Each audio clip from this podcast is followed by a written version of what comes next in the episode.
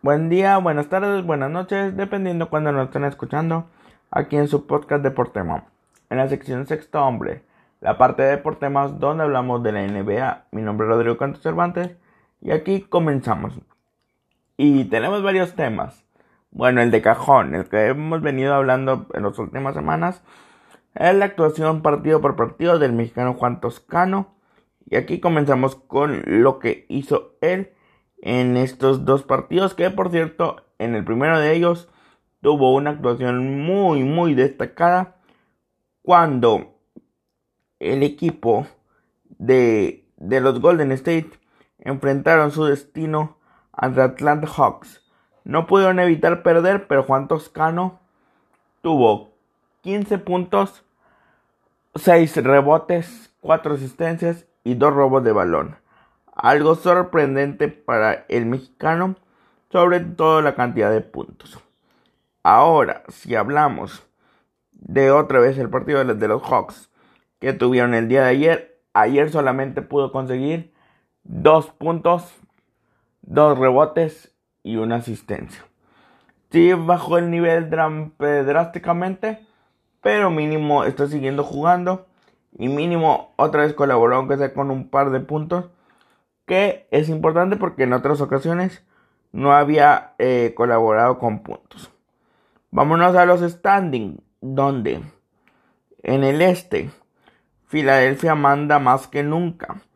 32 ganados, 13 perdidos. Filadelfia tiene una excelente racha ganándole a los Lakers y compañía. Brooklyn. Brooklyn lamentablemente para ellos se les complicó un poco no el panorama, porque siguen de líderes, pero por ejemplo, el miércoles en la noche les enfrentó enfrentarse, les tocó enfrentarse al Utah Jazz, que era un duelazo y lamentablemente para su causa perdieron 88 a 118. Fueron 30 puntos de diferencias que realmente pudieron afectar, pero ahora están a un juego y medio. Milwaukee ayer perdió por 10 puntos contra Boston y se coloca en un tercer lugar 29-15 a dos juegos y medio de, de Filadelfia. los Hornets de Charlotte 23-21 están a, están a 8 juegos y medio de lo que son Filadelfia. A 8 juegos y medio de lo que son Filadelfia y están en un cuarto lugar. Algo que realmente eh, no se esperaba en estas instancias. Y la última vez que hablamos de ellos los habíamos dejado en un quinto lugar. Mínimo aumentaron uno. Perdón, los habíamos dejado en un sexto lugar. Porque el quinto lugar era de los Knicks, que sigue siendo de ellos. 23-22. Atlanta Hawks. 23-22 también. Están igualitos que los, que los, que los New York, que los New York Knicks. ¿Y quién lo diría? Boston con la victoria de ayer ya no está en el octavo lugar Ahora está en séptimo, todavía con récord perdedor, pero en séptimo lugar, a 10 juegos de, de Filadelfia, con 22-23. Los que dramáticamente tuvieron un bajón impresionante fue los Miami Heat. De estar en un cuarto lugar el miércoles, tuvieron una mala racha y ahorita se colocan 22-24 a 10 juegos, 21-22-24 a 10 juegos y medio de Filadelfia. Lo preocupante aquí es que Indiana Pacers está solamente a medio juego de ellos. Entonces, un, un gana, gana Indiana Pacers y pierden los Miami Heat. Y Miami Heat nuevamente está fuera de los primeros 8. Esta contienda por el este en los últimos lugares va a estar muy interesante porque todos sabemos que el 1, 2 y 3 ya está confirmado. Ahora hay que ver quién está invitado del 4 al 8. Pero bueno, vamos a ver poco a poco cómo se desenvuelve esta situación. Y si Boston reacciona, que ayer dieron un golpe de autoridad contra Milwaukee y eso que tuvieron parte del partido lesionado a Jason Tatum, pues entonces será interesante. Utah Jazz en el oeste, ¿qué hablar de ellos? Siguen dominando. Eh, le ganaron, como se los dije recientemente, le ganaron a los, a los Brooklyn Nets y siguen cosechando victorias. Eh, los Suns de CP3. Bueno, Utah Jazz tiene 33-11. CP3 y los Suns tienen 30-14. a tres juegos de diferencia de lo que Utah Jazz. Ahora los, los Clippers, los Clippers de Los Ángeles, que por cierto en estos cambios eh, resulta que tomaron a Rondo. Sí, Rondo.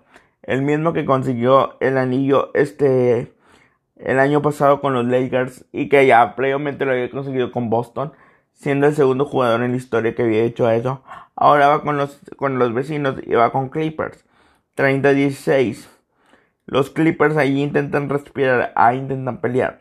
Los Lakers después de sumergirse en una pésima racha, donde habían perdido contra los 76, donde habían perdido contra Hawks, donde habían perdido varios partidos. Ayer por fin volvieron a la senda del triunfo y fue contra los Cavaliers. Los Lakers 29-17 están en un cuarto lugar a 5 juegos de lo que es Utah Jazz. Los Denver de Nuggets están en un quinto lugar. Estos Denver eternos junto con los Portland Blazers. Mismo récord 27-18 a 6 juegos y medio de lo que es Utah Jazz. Mavericks ahora ya no está en octavo lugar, sino está en, en, séptimo lugar con 23-20 a 9 juegos y medio de lo que es Utah Jazz. Y los Spurs, como les dije, yo presentía que ellos se iban a caer y están en un octavo lugar, 22-20. Si Stephen Curry vuelve y vuelve bien, creo que los Golden State son los que se pueden colar, aunque ahorita están en un décimo lugar, pero están a dos juegos de Spurs. Entonces yo creo que todavía puede aportar muchas cosas y a dos juegos y medio de Mavericks. En la NBA todavía con un poco más de, de 30 partidos por enfrentarse, todo puede pasar. Y pues bueno, hasta aquí, bueno, vamos a ver los partidos más interesantes de lo que de este sábado hasta el martes en la noche. Veamos, hoy sábado hay un duelo medianamente interesante, 76 Clippers, el primero del este contra el tercero del, del oeste. Veamos si nos brindan un buen espectáculo. Para el domingo, para el domingo realmente está muy flaca la caballada, no hay partido muy interesante que podamos analizar. Lunes, el lunes, tal vez Celtics Pelícanos, Sayano Williamson contra Kemba Walker y Jason, y Jason Tatum. Y bueno, Box Clippers también un duelo muy interesante. Los terceros del este contra los terceros del oeste. Un duelo que que promete sacar chispas.